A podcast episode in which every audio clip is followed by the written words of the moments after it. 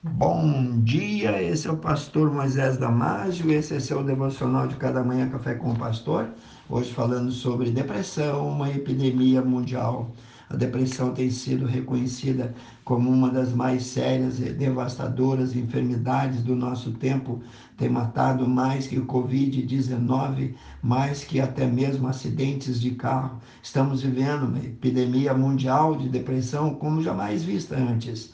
Os sinais de depressão incluem tristeza, cansaço, desestímulo, apatia, inércia, tornando assim cada vez mais difícil fazer uma decisão correta. A depressão vem acompanhada do desânimo, da insônia, de frustrações, de abatimentos, de medo, de pessimismo, e a lista vai e não termina nunca.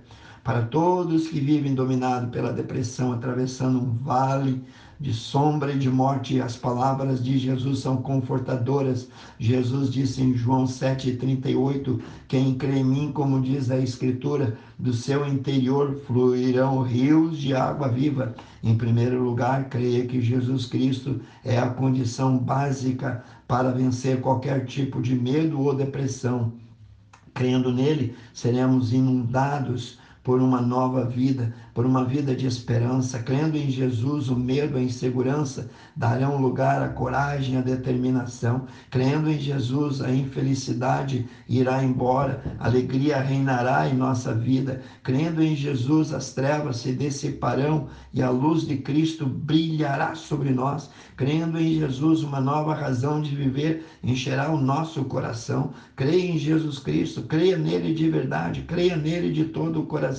Em segundo lugar, vencendo o império do medo. Muitos hoje vivem sob o império do medo.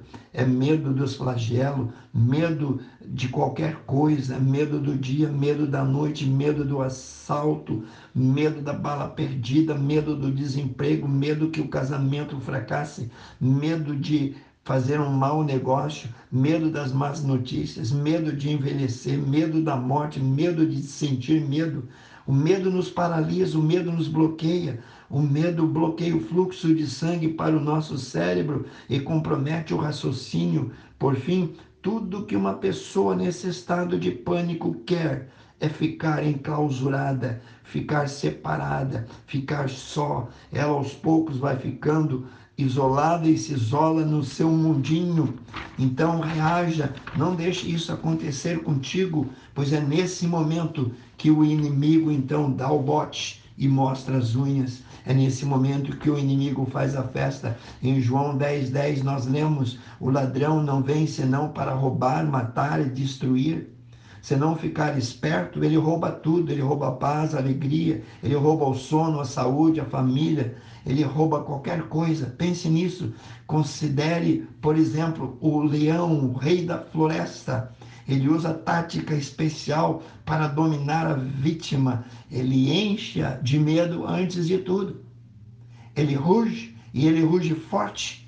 Tomada pelo medo, a presa é vencida antes do primeiro ataque sabedor dos perigos do medo para o nosso viver, as últimas palavras de Jesus aos seus filhinhos. Ele diz assim: Toda autoridade foi me dada a mim no céu e na terra, mas eis que eu estarei com vocês todos os dias até a consumação dos séculos. Está lá em Mateus 28, 18 e 20. Em último lugar, terceiro lugar, por favor, tenha um sono reparador. Que maravilhosa verdade, o Senhor está conosco todos os dias. Saber disso, a presença dele ao nosso lado nos encoraja a vencer todo o mal. Em João 14, 18 diz: Não, não, jamais vos deixarei órfãos.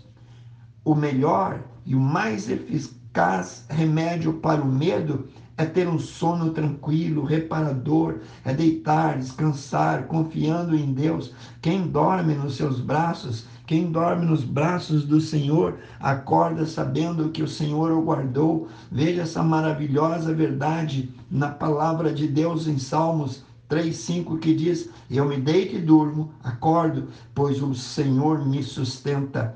No Salmo 23, 4, Davi diz assim: Ainda que eu andasse, ainda que eu percorresse pelo vale da sombra da morte, não terei medo algum, porque tu está comigo. Então, meu irmão, creia que Deus está nesse momento ao teu lado, te oferecendo a paz, te oferecendo a fé, te mostrando a saída desse labirinto cheio de teias e aranhas peçonhentas. Ele é a esperança, é o completo consolo para a tua alma.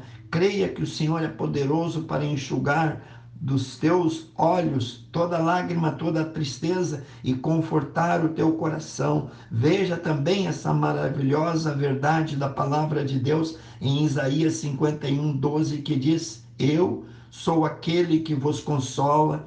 Quem, pois, é tu para teres medo de um homem que é mortal ou do filho do homem que se torna como um feno? Que Deus te abençoe. Se você gostou desse devocional, passe adiante e eu te vejo no próximo Café com o Pastor.